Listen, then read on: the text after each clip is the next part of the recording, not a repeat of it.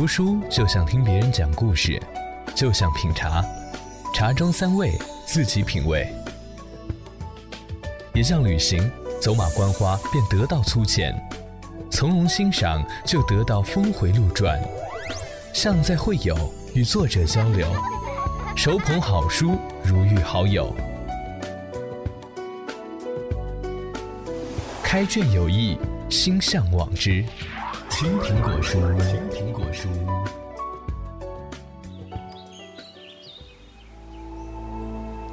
岭南有佳木，闲花自惹人。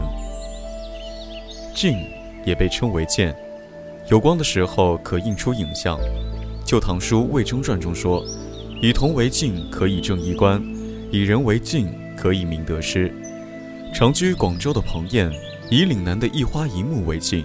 照出了人的心窍品格。今天要介绍的就是来自湖湘才女彭燕二零一六年的新书《岭南花木镜》。正如本书前言说的那样，《岭南花木镜》通过谈论岭南的花木，把广州人日用而不绝的风俗描摹得活色生香。作者彭燕是湖南人，从小就喜欢花花草草，后来来到了岭南。更是见识到了不一样的草木生机。一个满身书卷气的湖湘女子，以古典的诗意，调和了新世纪以来岭南新颖明朝带来的热血与躁动，把或陌生或熟悉的花木故事，一支支细细修剪，一段段娓娓道来。像剪窗花、听长辈絮叨工作和婚恋、吃烤年糕这样礼俗又平淡的往事，也被她讲得富有诗意。韵味悠长，读着他的生活，想起自己生命里那些琐碎小事儿，恍然也染上了一层朦胧的美来，心里宁静又欢喜，从此不再抱怨生活的反复无常。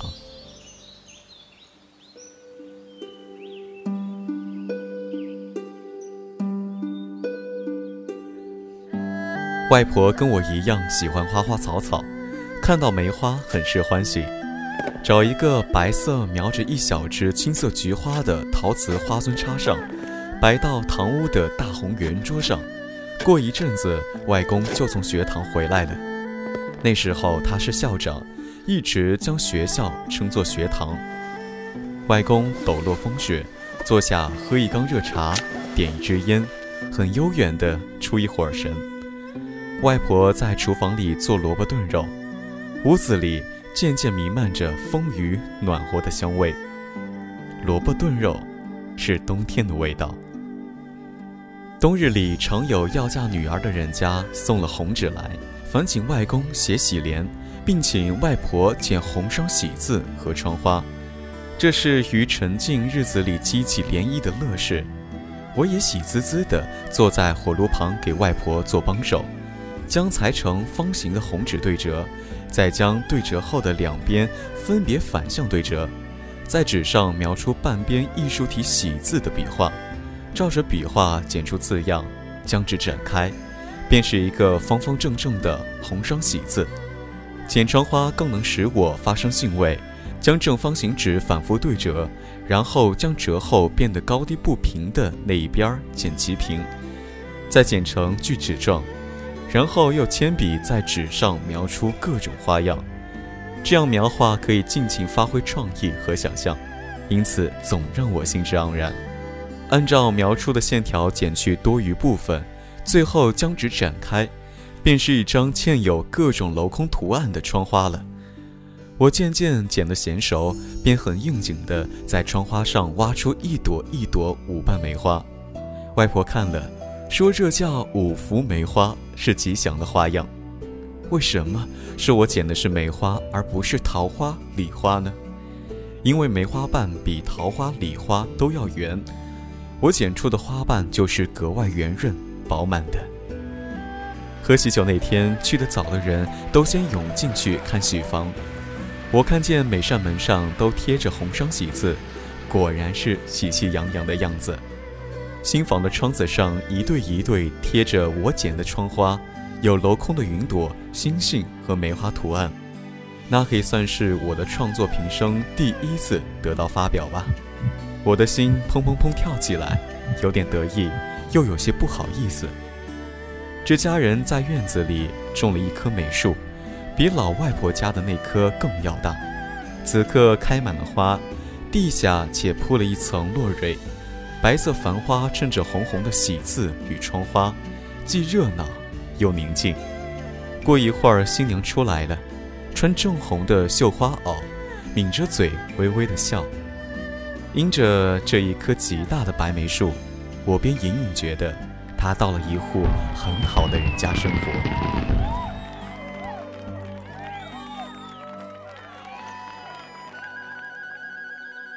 岭南花木镜写到一件趣事：童年时与彭燕年纪相仿的表舅舅诓骗他，只要踩过一排红砖，就能修炼成上乘的轻功。院中飘落的礼花下，幼童们手持竹竿，飞花摘叶，做着无忧无虑的侠客梦。江湖侠客，名士美人，无论古今南北，都是中国人无法割舍的浪漫想象。我在一个沙漠游城长大，小时候却十分不喜欢大马金刀的大漠豪侠形象。读小说最爱看白衣名士打马江南的故事，名士最好一身风骨，风光霁月。虽然我没有亲身体验过桑榆燕子梁的美景，却也明白风流侠客必然需要好景来配的，或是苍松青竹，或是兰花秋菊。玉面的侠客站到酣时，穿花岁月，踏月留香，想象中的情景美不自胜。童年的我，生生在西北的荒芜里遥望出一个江南。长大后到南方城市工作，见识到了书中描写的云山翠嶂，但是面对漫山遍野的绿叶，却连一棵野草也认不出来。到这时，我才意识到。自己不过是做了热闹的看客，丝毫不了解真正活泼泼的花木的风骨。比起我这样囫囵吞枣的看客，彭燕真懂花木的好。他写花木，除了记述生活里柴米油盐的恬淡趣事，还挑选了许多文豪墨客留下的轶事趣闻。前人留下来的优美章句，被瞧热闹的人匆匆扫过。不能完全理解其中意义。彭燕细细查根问底，用平时的语言点明这些词句到底妙在哪里，描写的又是怎样的盛景。韩愈看花归来，留下一首诗：“江陵城西二月尾，花不见桃，唯见李。”为什么只见李花不见桃花？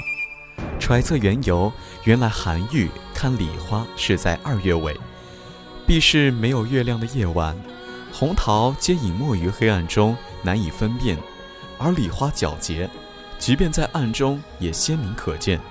因此，花不见桃，唯见李。由此可以了解到古人体悟的细致幽微，也可以感受到《花木》一书的人文意趣。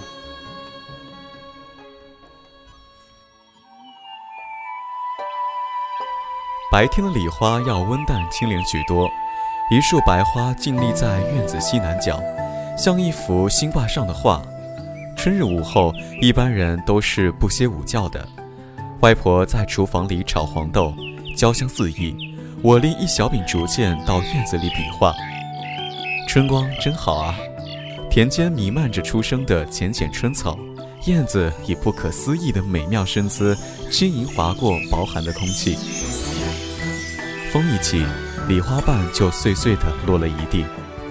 周边人家没有跟我年龄相仿的女孩，我只能成天与几个表舅舅玩在一处。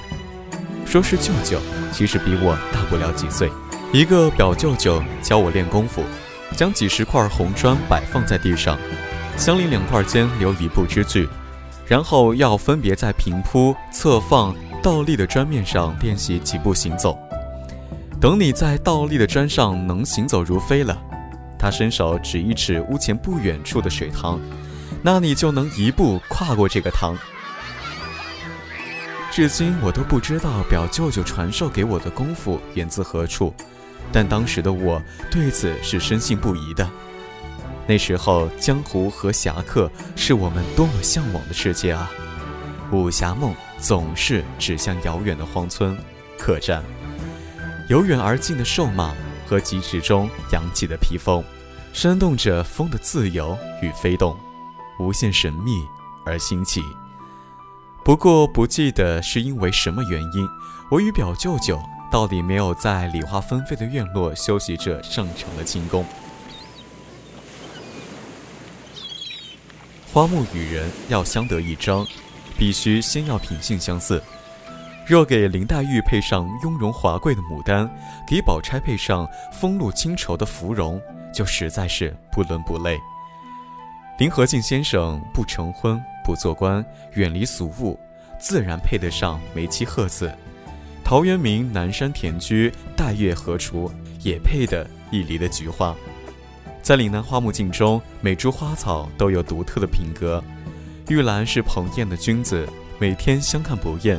正如辛弃疾那句：“我见青山多妩媚，料青山见我应如是。”水仙花是翩若惊鸿的天女，身姿盈盈一握，纤细温润，却不顾一切的开放，强悍坚韧，生机勃勃。令彭艳痛心的是，街市上往往有商家以人力扭曲水仙的姿态，使其呈现出各种艳俗造型，龙形凤状，僵硬可恨。凌波仙子也只好肥厚臃肿地做出种种媚态，取悦于人。桂花无色，海棠无香，各有秉性。人力强求花木献媚于人，反而失了最初的特点。花木尚且不可强烈扭曲。何况人呢？从前看过一个故事，唐人张伯任苏州刺史，于堂前大植木兰，花开时当地名士聚会花前，赏花赋诗。陆龟蒙迟到，张伯罚他连服数大白。陆醉醺醺然提笔写下“洞庭湖浪渺无惊，日日征帆送远人”两句，便颓然醉倒。其他客人欲续之。但不明路意，陆龟蒙稍醒后提笔续曰：“几度木兰舟上望，不知原是此花生。”最后一句抖起波澜，收束点题，一时传为绝唱。此诗一说为李商隐所作，为首句稍有出入，是“洞庭波冷晓青云”。宋代姚宽《西溪从语》中记载了唐末流传的一段异谈。唐末馆阁诸公泛舟湖上，以木兰为题赋诗。忽有平士登舟作此诗，满座皆惊。平氏作完诗便隐身而去。后来大家才知道，平氏是李商隐之魂魄。彼时李已辞世多年了，两则笔记小说，自然更喜欢后一则。韩寿的诗魂在水上飘飘荡荡，芥子般微渺，却又弥漫天地。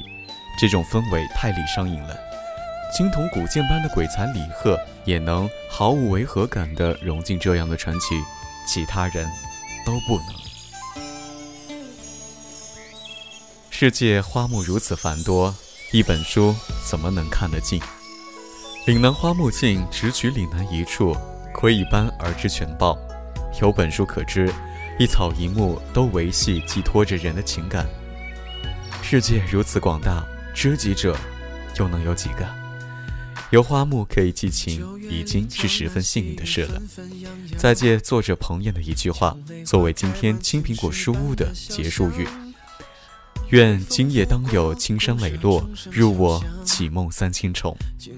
谢谢各位听友收听青苹果书屋。为了答谢各位听友，本期节目将会在留言的听友中选出一位。送出本期推荐的新书《岭南花木尽》一册，谢谢各位听友的支持。浅唱歌是梦一场，人多情人醉倒在花海水乡。谁难舍一段尘缘，落下诗句千行？谁望穿隔岸灯火，欲将心事轻藏？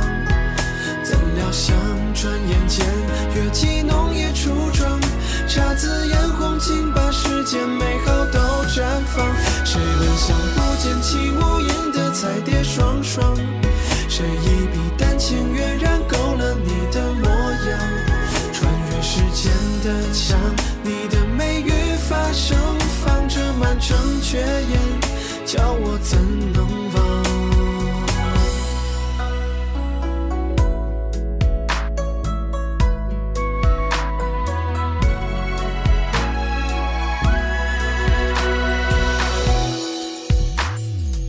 天微亮，露水浸湿兰花窗。胭脂红熏一抹浅笑唇边藏，千年传说还在琴声中轻唱。油纸伞已泛黄，曲终人未散场。谁难舍一段尘缘，落下诗句千行？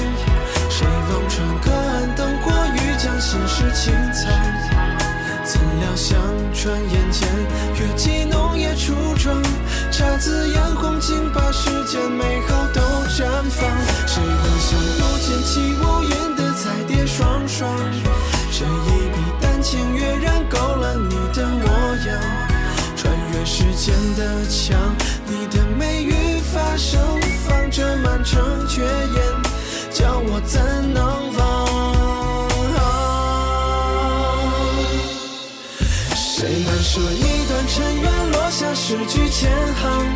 谁望穿隔岸灯火，欲将心事轻藏？怎料想，转眼间月季浓叶初妆，姹紫嫣红竟把世间美好都绽放。谁闻香不见起舞音的彩蝶双双？谁一笔丹青跃然勾勒你的模样？穿越时间的墙，你的美怎能忘？谁都难忘。